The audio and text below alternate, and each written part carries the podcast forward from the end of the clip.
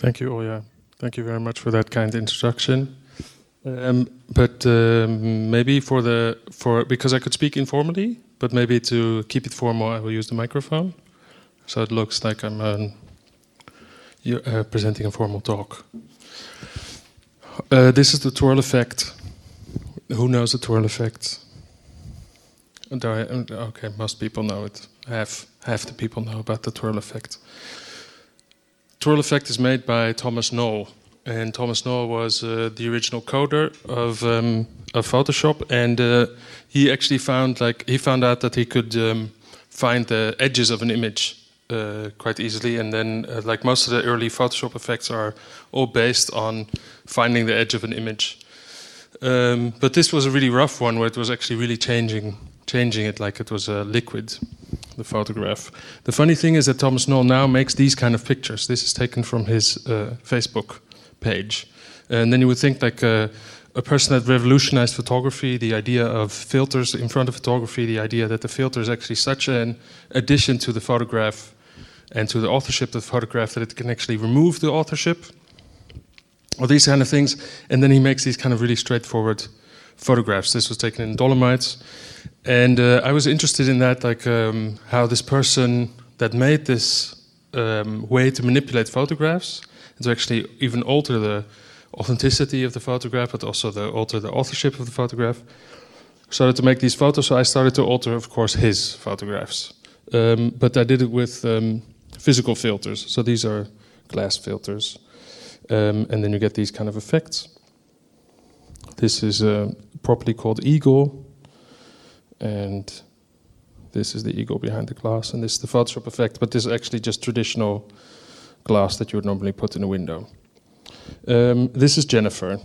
I'm going to read you now uh, the letter to Jennifer. Actually, does somebody know? And uh, well, actually, does somebody not know the letter I sent to Jennifer? Because then, well, you probably don't. Okay. So um, here you go. So this is Jennifer. Dear Jennifer, sometime in 1988, you were sitting on a beach in Bora Bora, looking at the Opoa Island, enjoying a holiday with a very serious boyfriend. The serious boyfriend, John, took a photograph of you sitting on the beach not wearing your bikini top. John later became your husband and father to your children, Sarah, Lisa, Alex, and Jane. This photograph of a beautiful moment in your personal history has become a part of my history and that of many other people. It has even shaped our outlooks the, on the world at large. John's image of you became the very first photograph to be publicly altered by the most influential image manipulation program ever. Of course, this is why I know the names of your children, and this is also why I know about the cool things you're trying to do to get a dot .green top-level domain name. So I wrote this actually in 2013, the first version of this letter, and by now she has uh, her initiative got uh, because you know there's now uh, top level domain names like uh, not only like .de or .com or dot, uh, whatever, but you also have all the funny ones like dot .online and dot .shop and dot .cheap. So you also have dot .green now, and she was partially well, she was partially responsible for that. Uh, although personally, I believe that the importance of the domain name has been reduced to a nostalgic, poetic value. I'll come back to that later. I still wonder if you felt the world change there on that beach, the fact that reality would be more moldable, that normal people could change their history, brighten up their past, and put twirl effects on their faces. That holiday image became the very first photograph publicly manipulated in Photoshop, and your intimate beach moment became the reality for several potential clients to play with. Two Jennifers, no Jennifer, less clouds, etc. In essence, it was the very first Photoshop meme, but now the image is nowhere to be found online. Did John ask you if he could use this particular image? Did you enjoy seeing yourself on the screen as much as he did? Did you think you would be the muse that would inspire so much contemporary image making? Did you ever print out the image yourself? Would you be willing to share it with me? And so, with all the other people to whom it such, took on such an unexpected significance? Shouldn't the Smithsonian or another museum have the negative of that image, not to mention the digital backups and, and of its endless variations. All these questions have made me decide to redistribute the image Jennifer in Paradise as well as I can, somewhat as an artist, somewhat as a digital archaeologist, restoring of what traces of it I could find. Restoring the image from what was available to everyone, in the somewhat public space of the internet. It was sad to realize this blurry screen grab was the closest I could get to the image, but beautiful at the same time. How often do you find an important image that is not online in several different sizes already? This beautiful artifact of software development has become an art work in, in this way, in which you, or at least your depiction, play a central part in this body of work that has become so dear to me, a faint, blurry, pixelated focal point. A work that celebrates the time that you were young and the world was young, as it still naively believed in the authenticity of the photograph. Sometimes, when I'm anxious about the future of our surveilled, computer mediated world, when I worry about cultural imperialism and the politics behind software design, I imagine myself traveling back in time, just like the Terminator, to that important moment in technological world history there on the beach in Bora Bora and just sit there with you watching the tide roll away. Sincerely, Constant Dullaart. So this is what I wrote to her, to Jennifer. Um, in the end, she responded to, like, uh, well, actually, John responded. John is her husband.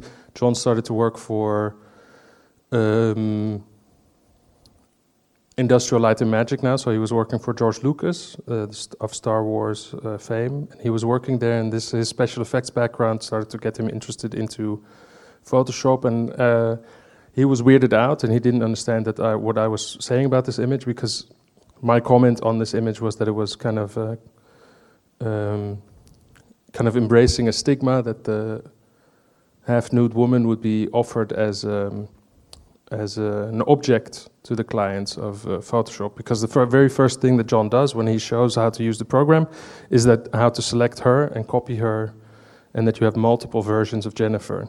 And he actually, the day after this photo was taken, he asked to marry her. So it's very strange that your future bride, you show a half naked version of your future bride to other people to copy and to objectify. And the history of objectification of the female body in photography is known. If you would look at Man Ray, or if you look at like artists have been doing it for a long time, and of course, like whatever we know about the male gaze, but it increases this idea of this kind of male gaze stigma, right? So, in that sense, like he could have used a turtle or a bicycle or anything else to show on the very first picture how to manipulate it, but then again, he chose within this uh, cultural stigma.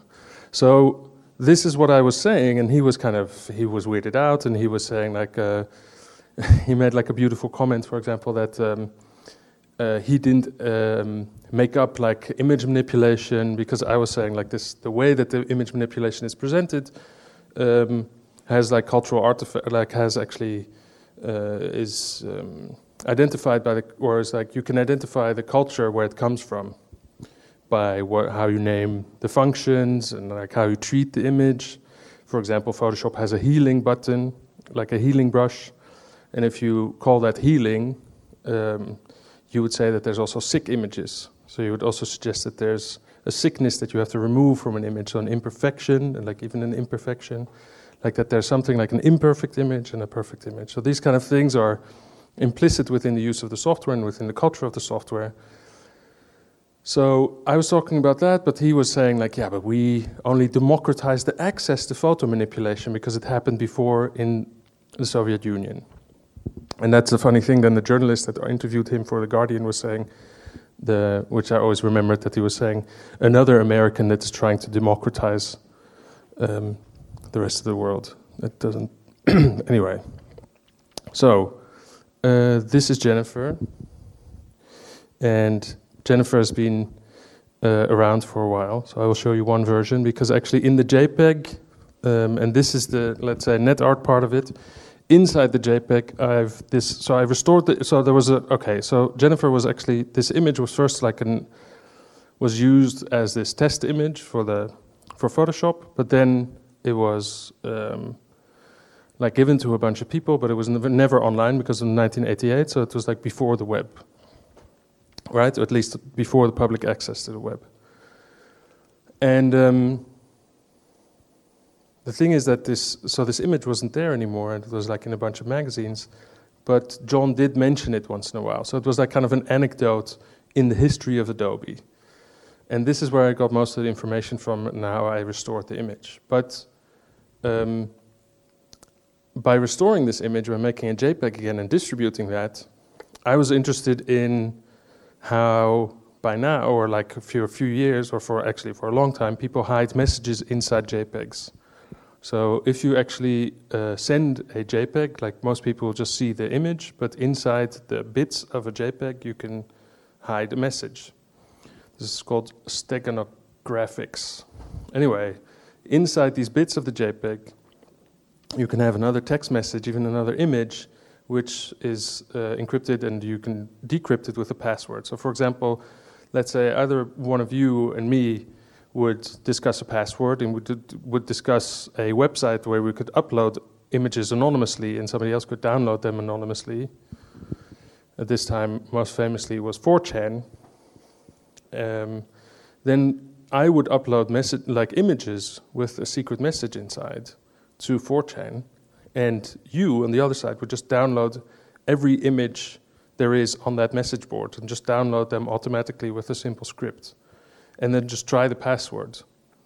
And once in a while, the password finds, like, hey, there's a message inside, decrypts it, and shows you the message. And everybody else has just seen the image and didn't have access to anything else. So this was a very preferred method of talking under the radar because you would just show, you would think you would saw an image, but there's actually inside there was another meaning, which to me changed, like if you would look at it art historically, completely radically changed the perception of the file as a copy.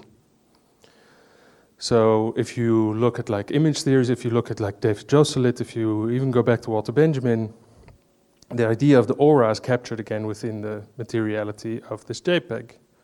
So then you get this idea of like a unique copy because if you copy that image and you alter even the you alter the file type or you crop it or these things, then you lose the content and you lose the secret message. But also the nice thing is that the password became the commodity. So of course, like the copyrights are disputable if I own the copyrights to this image, but I felt everybody should see it, so I released it. But I'm not selling the image; I only released it. I'm not selling the image because I'm actually selling the password that gives access to a private message that I hid inside. So, and the nice thing is that right now there's a museum in Holland that will buy the password. So I'm really happy that there's just password as in purely access, which is being sold now as the artwork. But then, of course, like there's a permanent struggle of of doing stuff like this, and people know it. Then how do you show it in an exhibition space?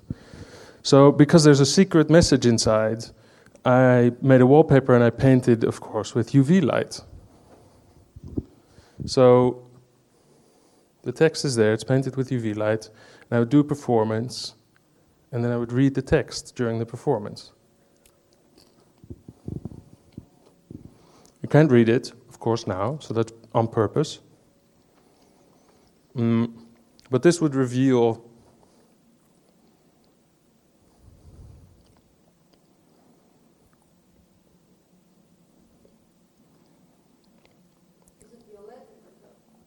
What?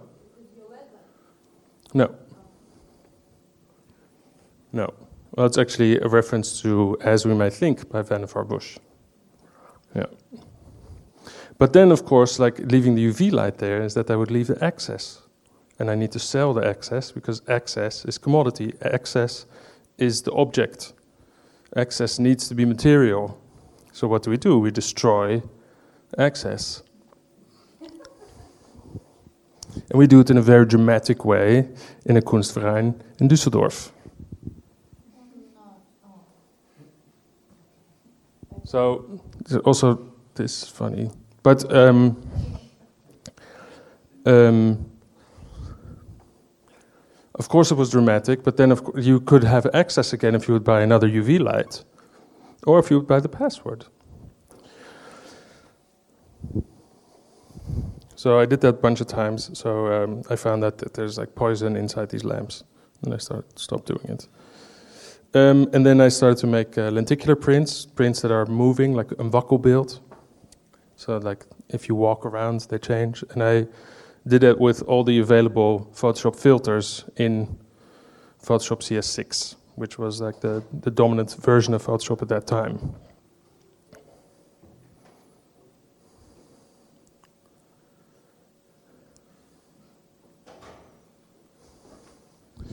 And this is the wallpaper that I've been making. Also, just to glorify the liquify filter because it's an absurd, absurd filter because it turns actually the photograph into paint. So it's really like a direct reference to like the wish to have photography be as liquid as painting. These are these things in a row, and this is Jennifer now. Well, actually, Jennifer a couple of years ago. Funny thing is, she's standing next to an island, which is remarkably similar. Also, the strange, strange thing, because now I'm just talking very personally, or like uh, kind of more, uh, let's say, things that I would normally not say. But the very weird thing is that like her husband mostly responded like I, I never had personal contact with her, although I did address her as the subject in the photograph. But it was always him talking about Photoshop and what it meant. So he was telling me, I took this photograph to Jim Batson, a friend at Apple, and we scanned it on a Sharp scanner D430, whatever. But the weird thing was that I was trying to talk to her. And then I actually did suggest, like, why, like, can I take you back to Bora Bora? Can I take you back to that island and take that picture again? you know. And then, of course, in my fancy that I would sit there as the Terminator next to her. And then the thing was that I thought they are maybe prude Americans because, oh, sorry, this was too early. They are maybe prude Americans because then they would think that I would maybe wanted to look at her naked, or like without, uh, because she responded like, "Oh no, no, no, no, that's that will not be okay." And this is really weird because that's the only word she talked to me, like she said to me ever, uh, and that's in the Guardian. And the only other thing is that she, she said before that she said that it seemed like I was an honorable gentleman, um, but then that would not be okay. So um,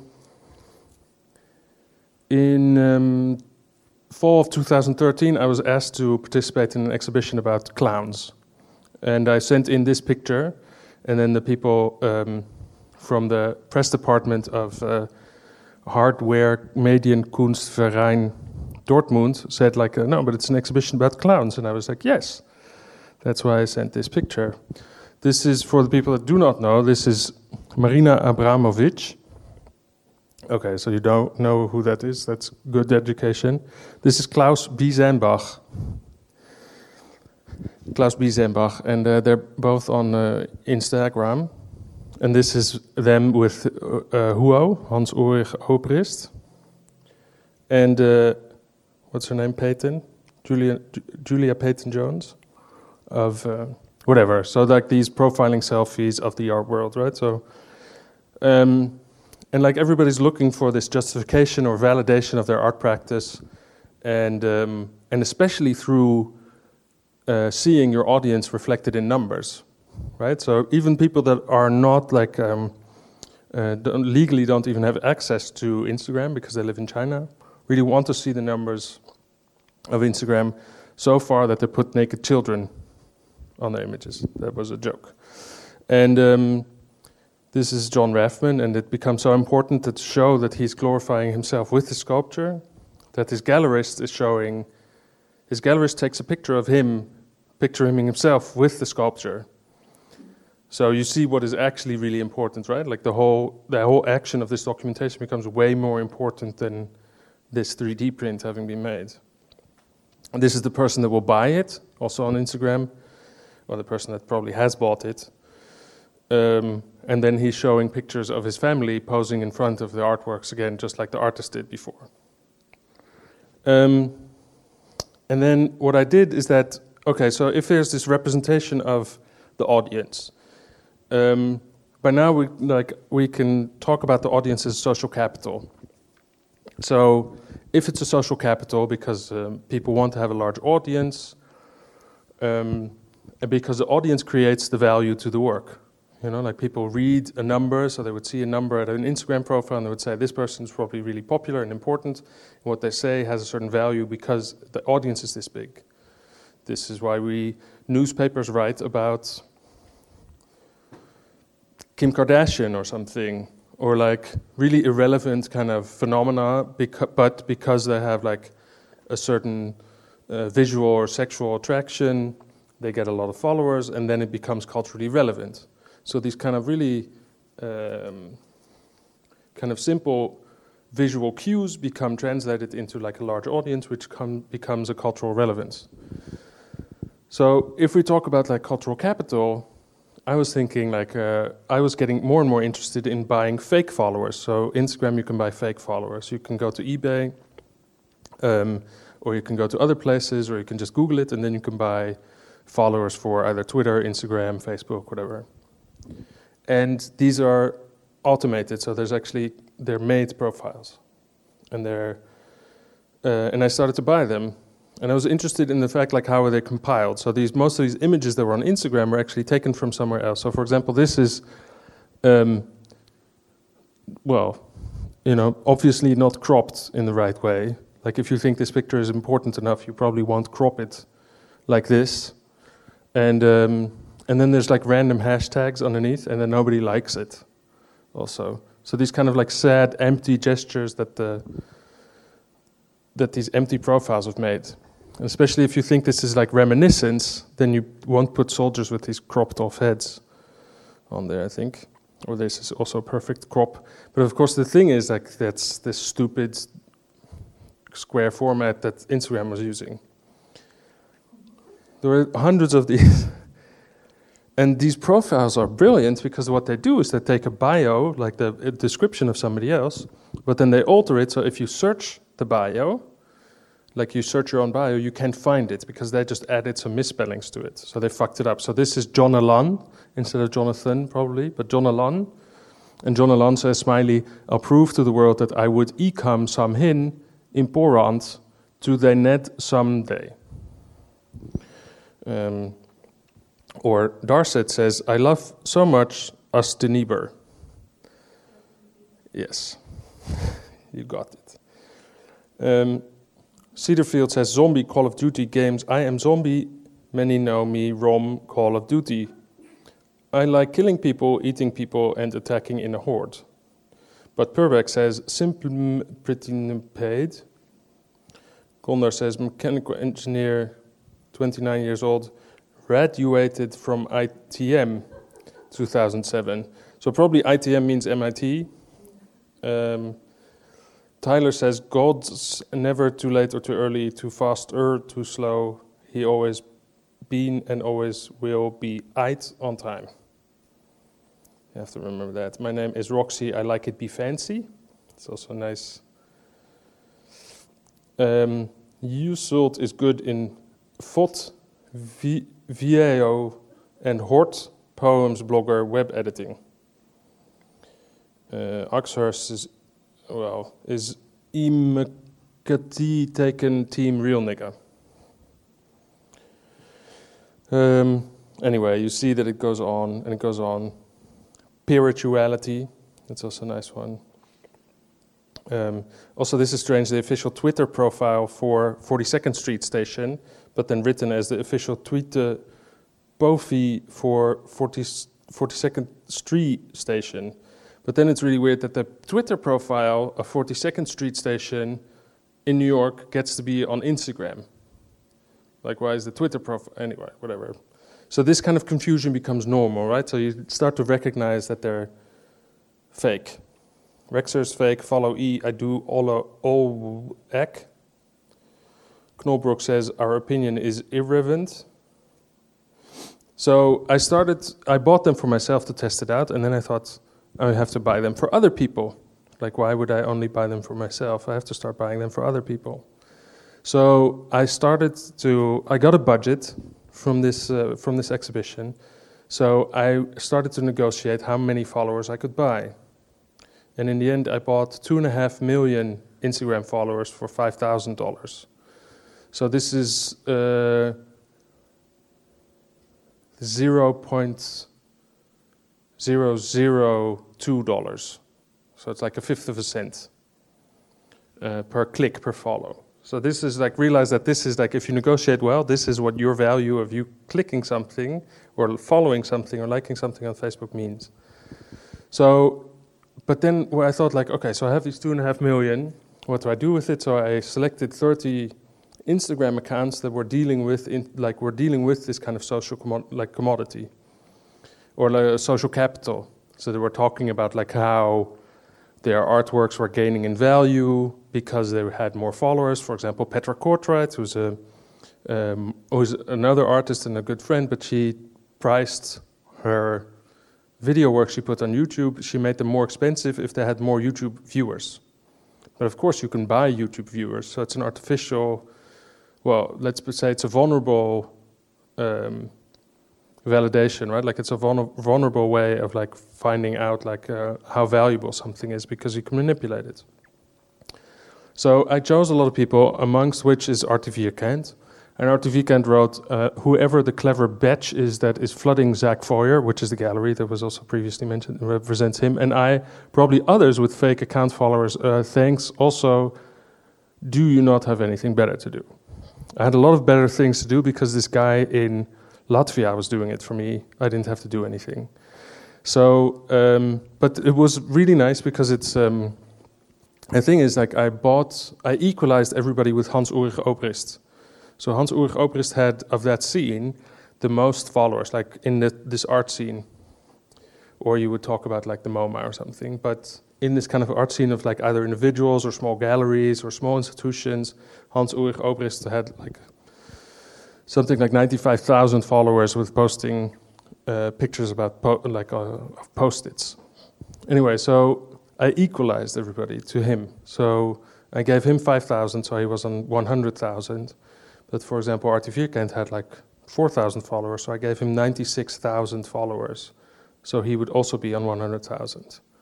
So that means 90, 96,000 followers means, like in a few weeks, means your phone is continuously showing updates of you having new followers and uh, realizing that it's spam, like uh, the galleries, for example, Zach Feuer got really frustrated with. Um, I heard later with like all these fake accounts coming in because he couldn't see anymore if there were real buyers to the gallery being interested in the artist that he was representing. So he didn't know what was real and what was not. And then he actually, I heard, because it was posted on this magazine, he called this magazine to stop their project, although this magazine only wrote about it because it wasn't their project. And and they and apparently he had called Instagram before, and then I never knew that Instagram was in the phone book. But I think it's really cool that you can call, or even that you can live in a world where you think you can call Instagram uh, to make them stop doing something. So this is uh, Jon Rafman. He had uh, 4,376 followers Future Gallery also represents me, by the way, 812. Me, I already gave myself 100,000, of course. I needed to be included in the cool people group. This was, uh, I found the official Jeff Koons. Thought that was cool, finding Jeff Koons' profile. So I equalized him to 100k too, make him just as important as me. Jerry Saltz, some kind of crazy art critic, gave him 100k. So I was feeling generous. Klaus Biesenbach. Actually, the funny thing about Klaus Biesenbach was that I was tracing, I was, of course, checking how his followers, how many followers he had, until, uh, so I could say to the uh, person that was giving them the likes, like, you have to give him, so this is uh, 30,238 uh, likes. But then um, Biesenbach actually, over a weekend, dropped thousands of followers which is really unnatural for an account to over a weekend to have thousands of people unfollow or stop using Instagram. And the pictures weren't like that offensive. So uh, the theory, uh, this theory I have still is that he bought a lot of followers before, because the idea of like these people that buy followers, or like the people that sell followers, is actually that you uh, that they have a retention, like you pay for them to stick around longer. Like for example, like if you, you could buy a lot, but then after a while they they get deleted or they're fake or they're not good enough. And if you buy if you buy shitty followers, they get deleted after a while, and then your numbers drop really fast. And then you have to keep paying for the service, so it becomes like a social addiction of this social validation of like I'm still important enough, so I have to pay this person to give me fake followers. So I think he stopped paying. Anyway, I gave him 100,000 anyway. This is Richard Prince, somebody that got famous with printing out Instagram pictures, gave him 100k. And uh, that continued.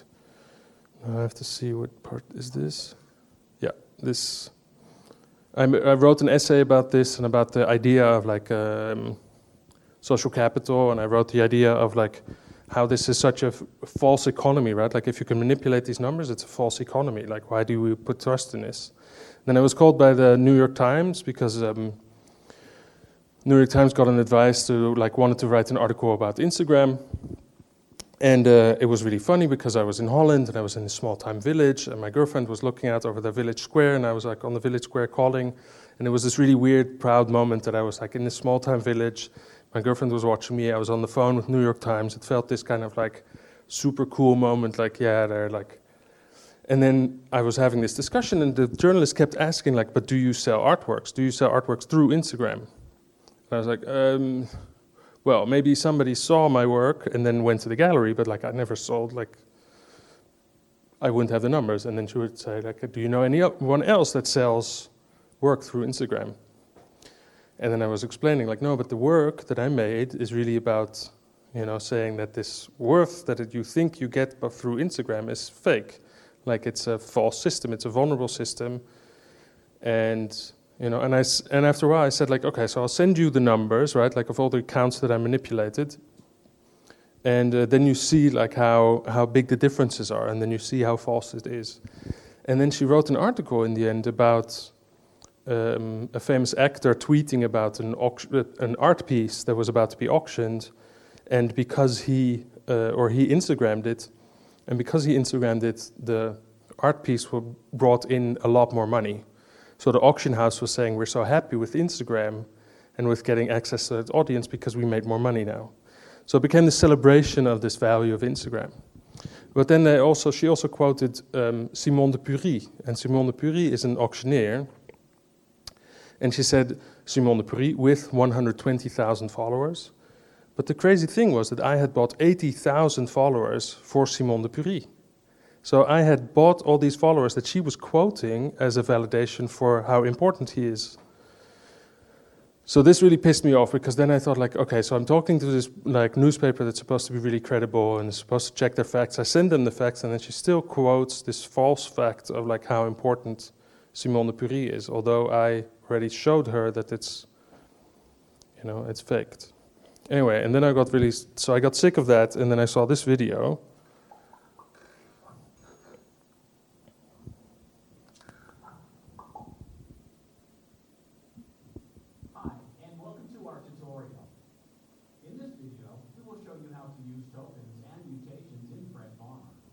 So I won't show the entire video, but this is, an, this is a tutorial video about, of Friend Bomber, which is a simple software in which you can control thousands of Facebook accounts at the same time.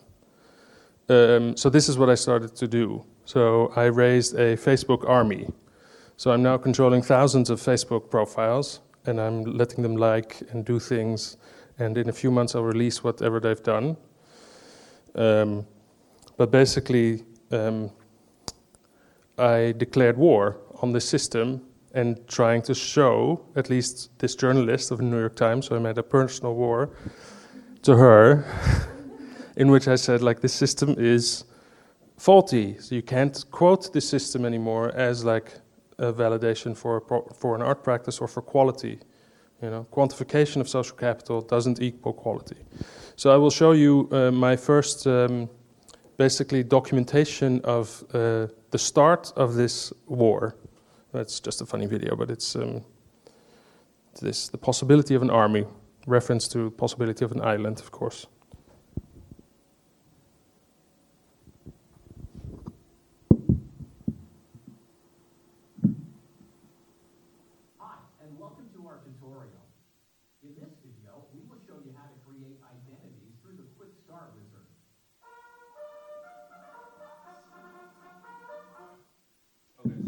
I forgot to, oh, I forgot to say um, that uh, I was invited to do this project um, by uh, Kunsthalle um, in Frankfurt.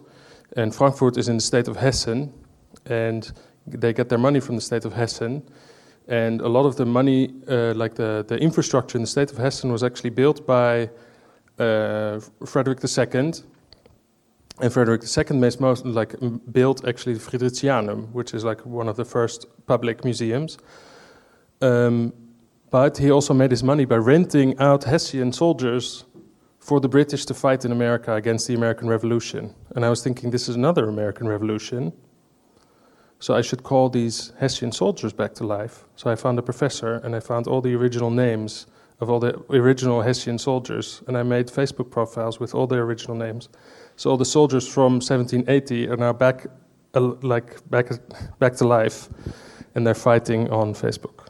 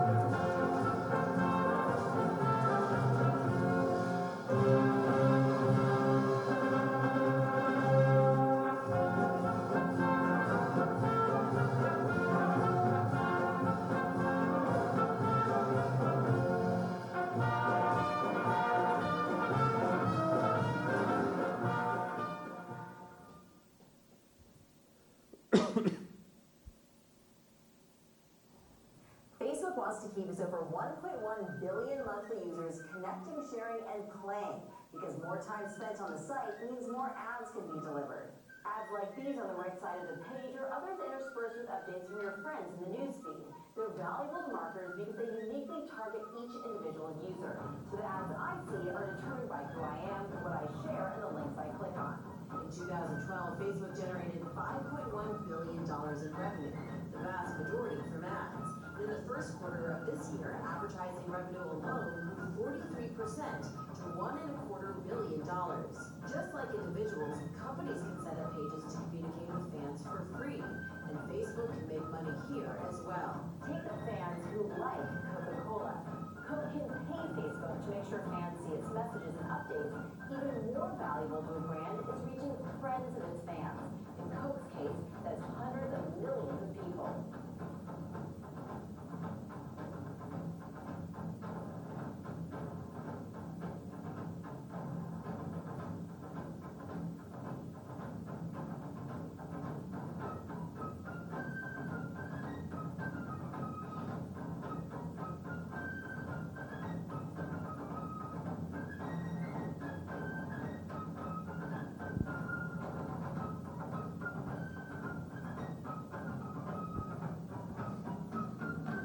So this is actually uh, one account that I had that uh, friended most of the account. You see the accounts there.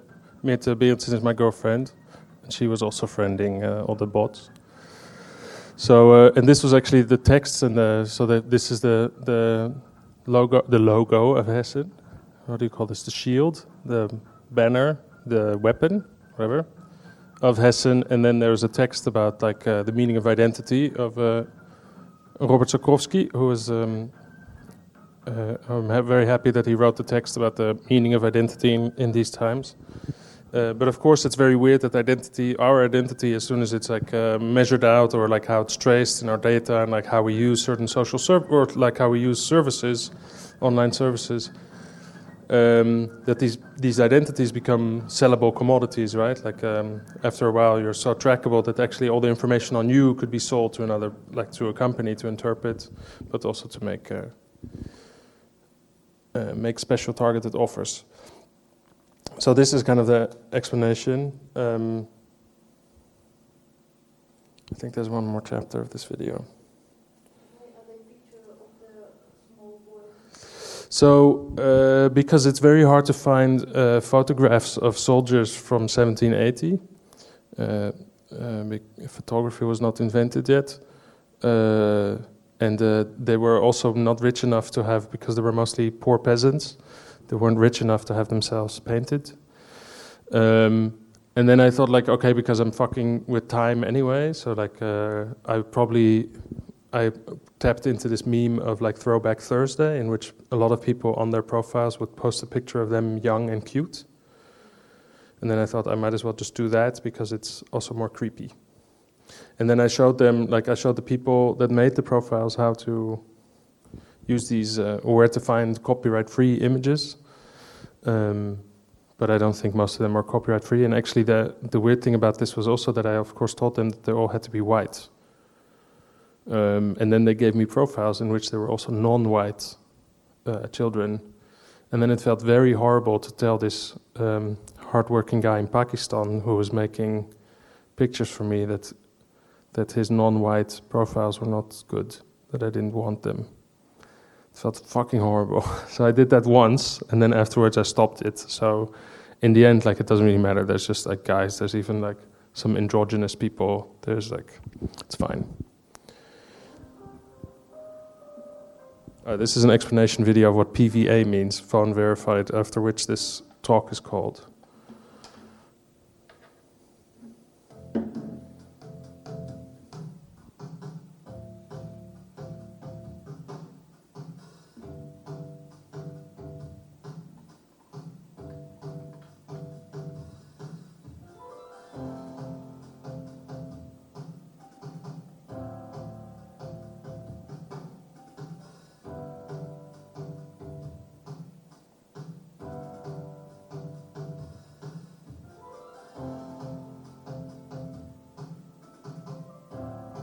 So these are all found videos. Actually, all the videos in this are just found, like even the Hessian soldiers reenactments.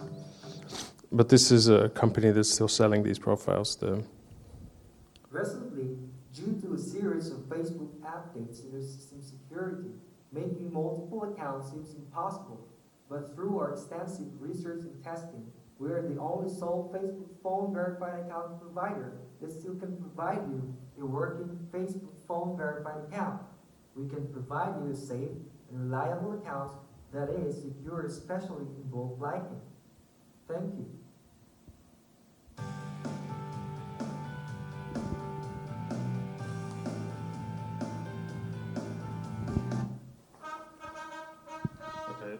Okay, sorry, I wanted to talk on my phone. Okay, I could stop here, but I could also continue. Okay. Okay, so I'll skip. I'll skip all of this. Look, I collected all these really. Um, I I wrote I wrote like. Um, no, actually, only no. I'm actually just gonna do this anyway. Fuck it. So if you wanna if you wanna like know about DullTech, you have to sit through this too. No, I thought you want to. If you don't Stop. want to say anything. No. So I wrote I wrote a, a manifest. I thought it's important. An artist has to write a manifest. Um, and I um, I was writing this, and I was having a beer with a couple of friends, and then um, this was the moment when Julian Assange was uh, talking from the balcony when he went into the Ecuadorian embassy. And I realized like a lot of people were speaking about this fact of like uh, how they felt like um, the internet is everywhere, right? Like it's ubiquitous. So this premise for post-internet art is like this idea of like the internet is ubiquitous. And uh, I felt horrified by this idea that the internet is like as if it is ubiquitous, as if it is everywhere, because there's all these legal issues, all these technical, like all these all these issues that need to be resolved. There's laws in place. There's people getting arrested for different cultures clashing. There's country borders that are still separating access to information. So I thought, like, we're actually not. It's not everywhere. We're not inside of it. We're in, like in between. We're on a threshold. So this is why I wrote this idea of like I celebrated this idea of Julian Assange not only talking through Twitter or through WikiLeaks, but also standing on this balcony of the Ecuadorian embassy. Um, so I wrote it, and uh, uh, like one and a half years later, I made this version of it. We are all on the balcony now, standing out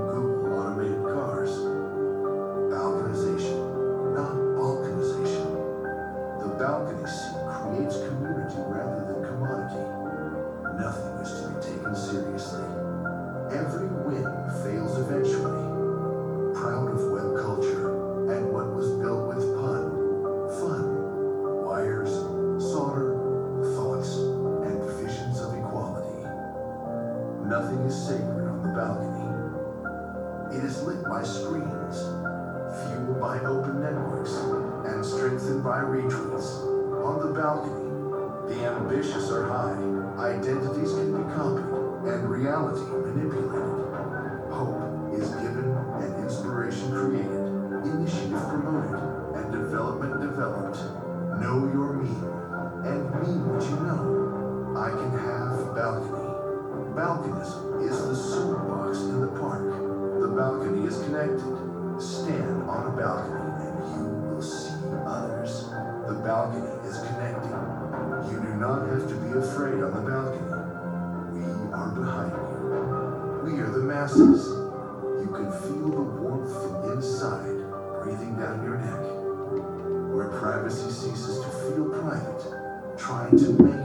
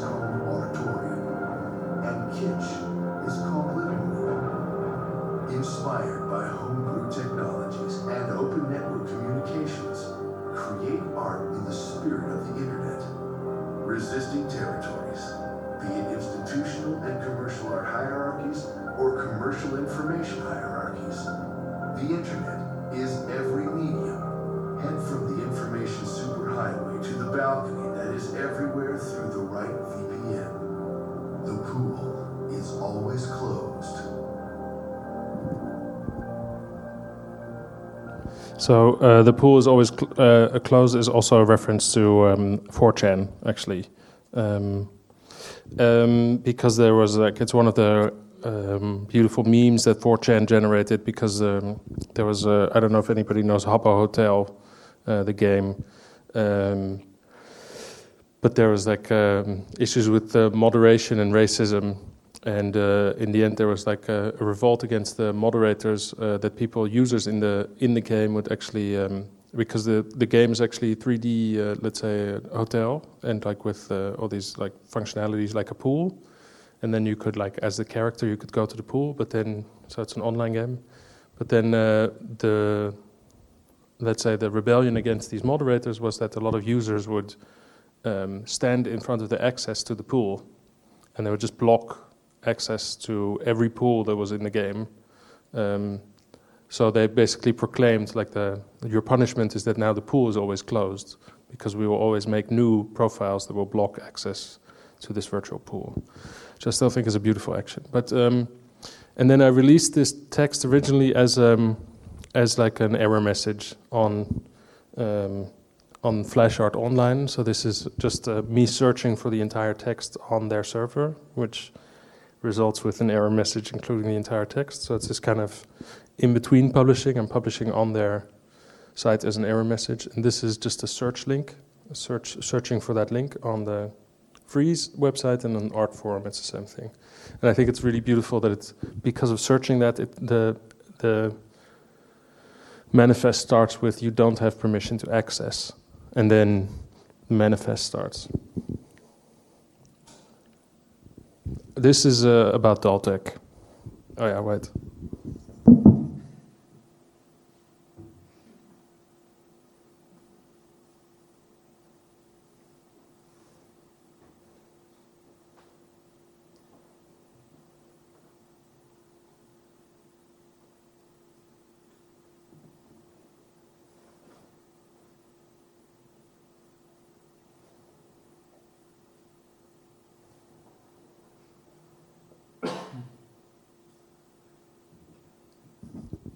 This is a DVD screensaver. This is also a DVD screensaver. The beautiful thing was that I could perform this uh, over Skype. I was still using Skype at that time. Um, I don't use Skype anymore. I don't think you should use Skype either. Um, but the beautiful thing was that if there would be a performance, or like an opening somewhere, it doesn't matter where. I could just call in and I could do this performance because it was funny that I stayed in the screen and I was the man in the box. And this idea of celebrating the mundane, right? Like celebrating this mundane design. Anyway, this is my ex-girlfriend talking in the in the background. So it became this kind of nice trope, like I was the guy with the DVD sign. In the end, Chris Coy photoshopped this for me, which I think was very nice. Um, that's a DVD sign which I had a love with. Um, when YouTube came out, I thought it was a very badly designed website, actually. Um, and YouTube, in the end, uh, this is sometimes like I, I, I need to explain this sometimes. YouTube uh, arose as a website with a lot of other websites at the same time that were using were offering a service of video streaming.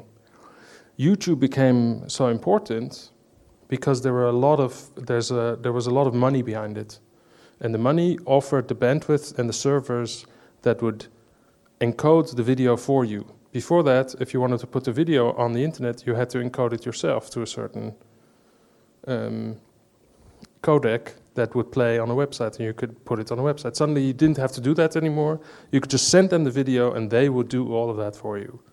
But the amount of money that was needed to do that was ridiculous, and they've did that for seven years uh, until it was sold to Google, and until they managed to. It was the most important, most data um, um, eating company, money eating company ever.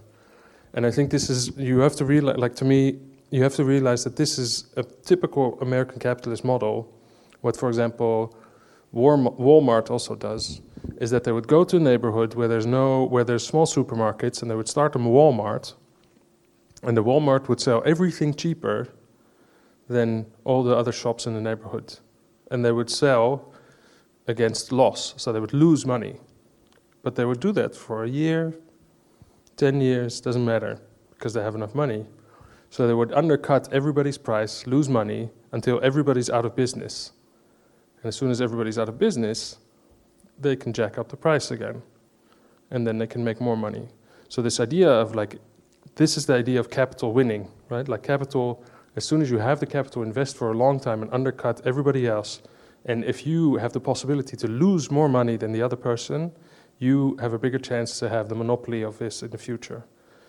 And this is now deciding on how we look at video, this is how we look at media, this is how we look at culture. And we have to realize that this kind of investment is influencing the way that we look at, at YouTube. Anyway, the design bothered me too because I thought it was like the way that the website was done. And then I thought, like, well, you have artists like Nam June Paik and stuff. They make, you know, like they made work about how a monitor looked and how the TV worked and even how the magnetic rays work. Um, so I made a work dealing with the YouTube button. Um,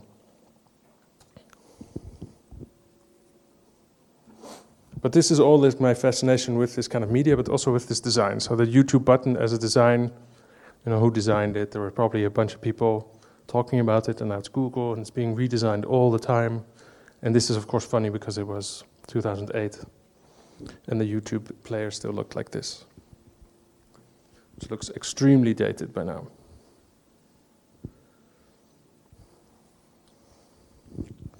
So I made a series of seven of these videos. So I, I went to bed and then I thought like, okay, this is really like I need to make a work with this. And then a week later, I went to bed again and I got like a bunch of emails from YouTube because it was still possible YouTube to place video responses. They removed that feature now, and this was one of the precious features of YouTube that you could respond with something with a video. And this means that you can make a visual argument. You can have a visual discussion, a visual discussion based over time, not only in the video but also like when this is when the response is placed. And then I got this from Ben Coonley, an artist based in Brooklyn, New York. So I got emails by YouTube, and he actually posted a work which was copied my work in like the simple default design of just placing these videos under each other. And he didn't use the play button, but as you see, he used the loading thing.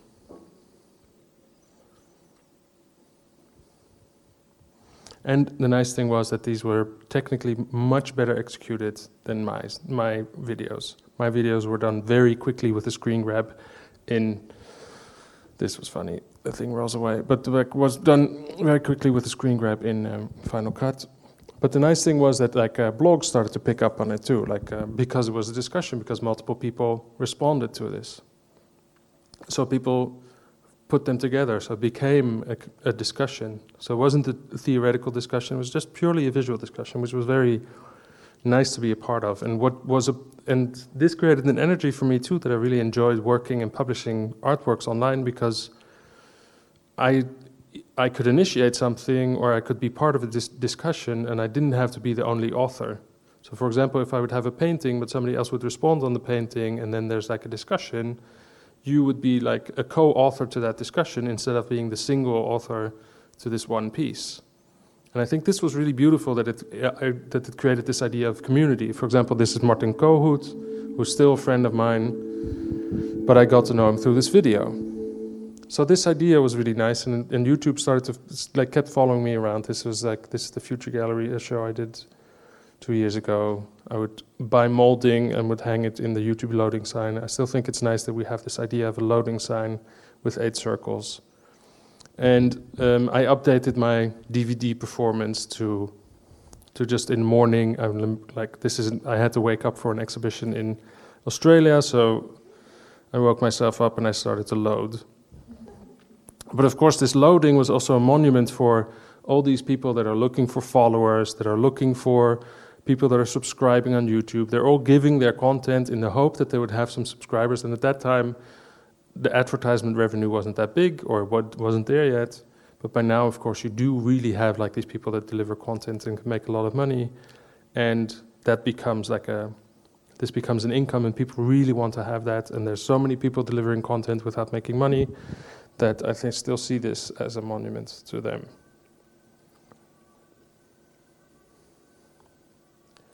So then I had a horrible idea, and his fa- the man's face suggests why it was horrible. So I thought, uh, with the DVD screensaver, I wanted to be the person in the box, and with the loader, I was the humanizing factor to this to this kind of technology that was displaying the video. So I made this commercial.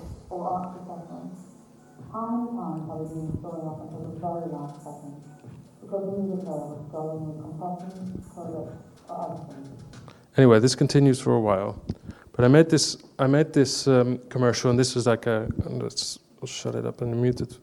And I made this commercial because it's um, I went to China and I wanted to get into the factories, and uh, I wasn't allowed into the factories because I was an artist, and they were afraid I was a journalist. So in the end, I had to make up a company.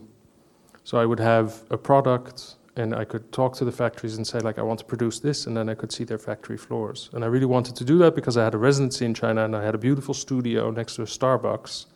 But I actually wanted to see where the peop- the real people were in the factories that are living inside the factories. I wanted to see that. So I came up with this box, which is a simple video player. And this box is basically a video player that would solve my personal problems that I have when I would show video on multiple screens. That it becomes really expensive or really laborious to sync multiple videos and make them play at exactly the same time. And then I thought, like, why doesn't this happen wirelessly? Because you have to make a network and it, you have to do it through computers. But a lot of people wouldn't understand that. And after a while, I would understand it. But then I would have to, I could make a career out of helping other people with these technical issues. And then I thought maybe I should make a career. I should just make these boxes. So it's basically a box that wirelessly uh, tells another player to play the video at the same time. And this is quite a simple thing. And in the end, I found a media player company in China that did it. And then I had this Kickstarter video.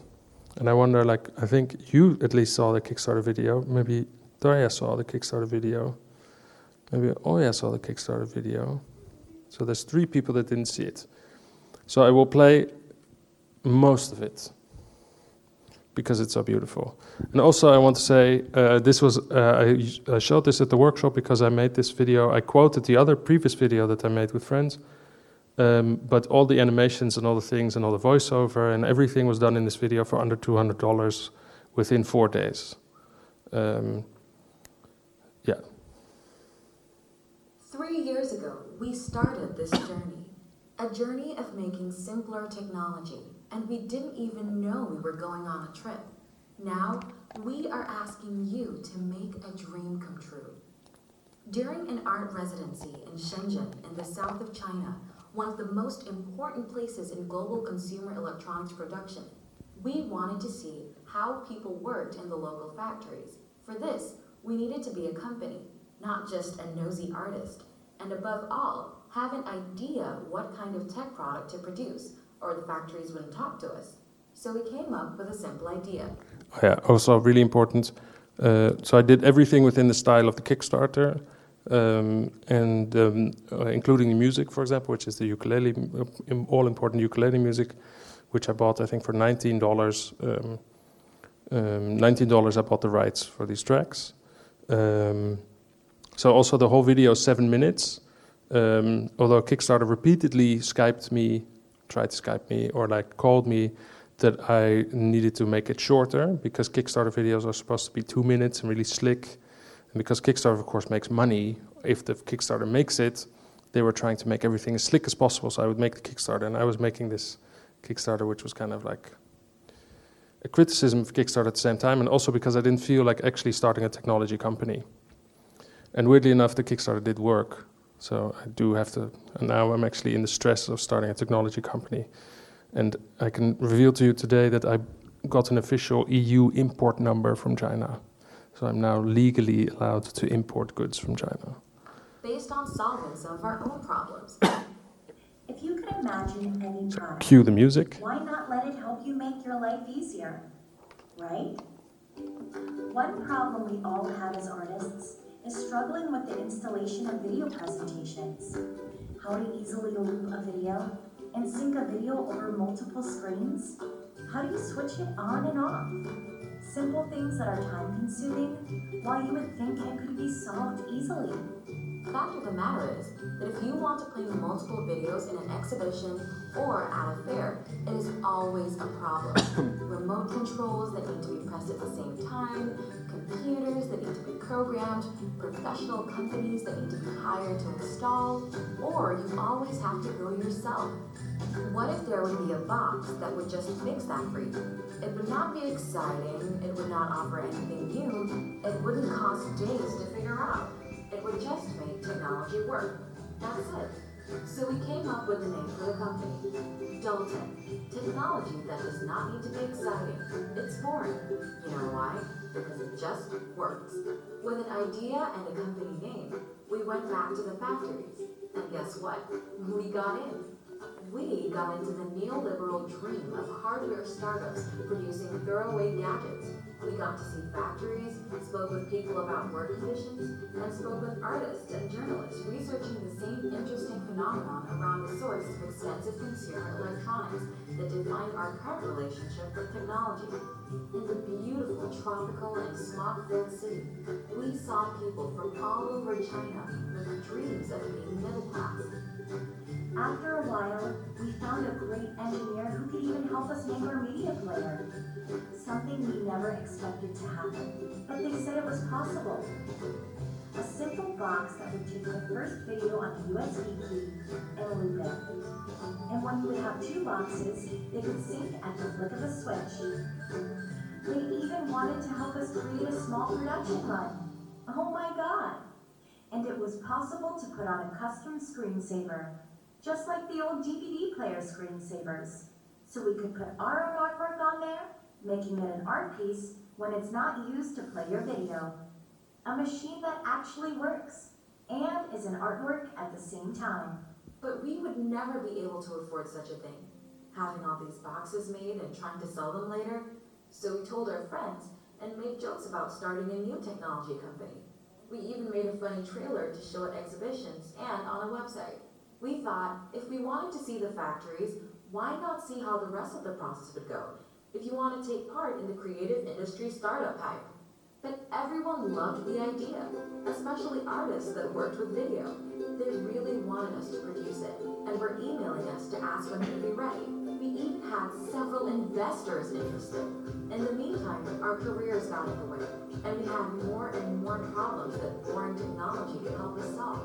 But the emails requesting Dulltech media players kept arriving.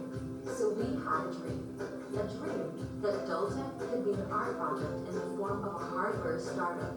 To just do it for real and become a company and an art project at the same time. Do a Kickstarter and make funny, simple tech, distributing work by artists we like at the same time. Not for profit, but just to see what it's like to be a startup. And perhaps even criticism the process along the way. As Nick Cosmos compared art to custom-made process hacks, why not ride the snake and process hack and go into the OEM business as an artwork? Dulltech becoming a company that would produce technical, perhaps even absurd solutions for problems we had in art production. Slowly, the small idea we had to get into South Chinese factories was getting serious and fun. So we went back to our friend, the engineer, and we decided to go for it. We had some sample models made and have tested it extensively in the past year. They worked perfectly, surprising technicians at every install. The players have worked in six different setups, and we never had any complaint. We did learn a lot and made some small adjustments, like the support for Mac formative USB keys and a high bit rate, and now we're ready. Things just got really real, and right now, we are finally ready to make the first production run. You can help us make the first production run by pre-ordering the Media. Anyway, now it goes into the actual sales pitch. But um, I had three songs, um, and this is the T-shirt. Friend of mine that photographed the T-shirt. But I had um, I had three songs. I had to use all of them. I thought, but um, um, so that's the crazy thing that I was talking to Kickstarter, and I was actually a lot of friends telling me like you have to make the commercial more slick and you have to make it more exciting. And then I thought it's like I all had to explain them every time. Like I can't make. I'm not making exciting tech. I'm making dull tech. It's really like it's like against this idea of like wrapping all of like all the all these kind of like this idea of technology just in in kind of an advancement, like in, in bettering your life, into buying um, new agency and having more agency in your life, and just doing that with banjo music, and saying like we have this homegrown technology that we have access to, and and then this idea of Kickstarter, of course, like having these pitch talks, like every idea and every kind of social criticism starts to fit into this quick, catchy pitch of like two minutes.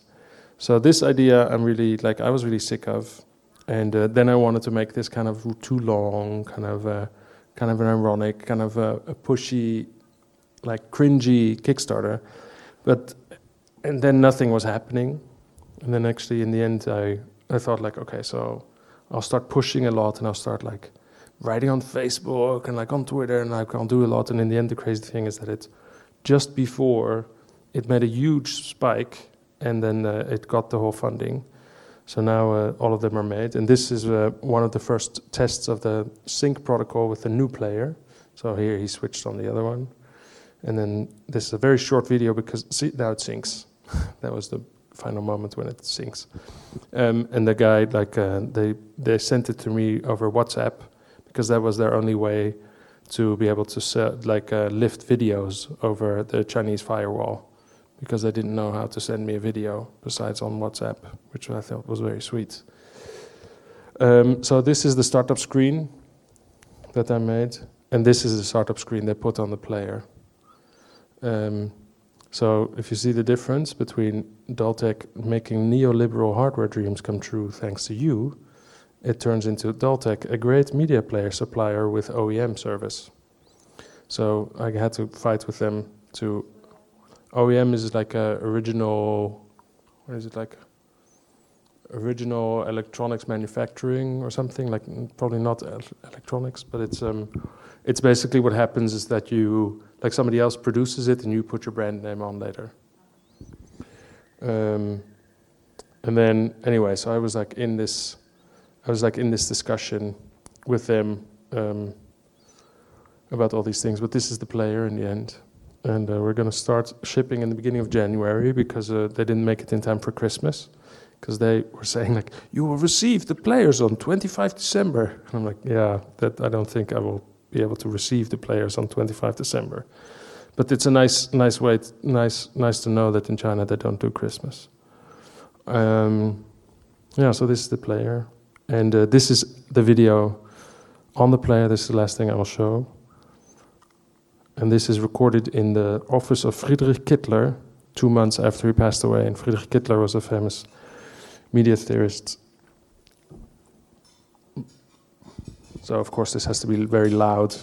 But uh, as soon as there's no USB key with a video inside the DullTech media player, this is the screensaver that will play. So, in the end, my dream using the DVD logo came true, and I'm now inside the box.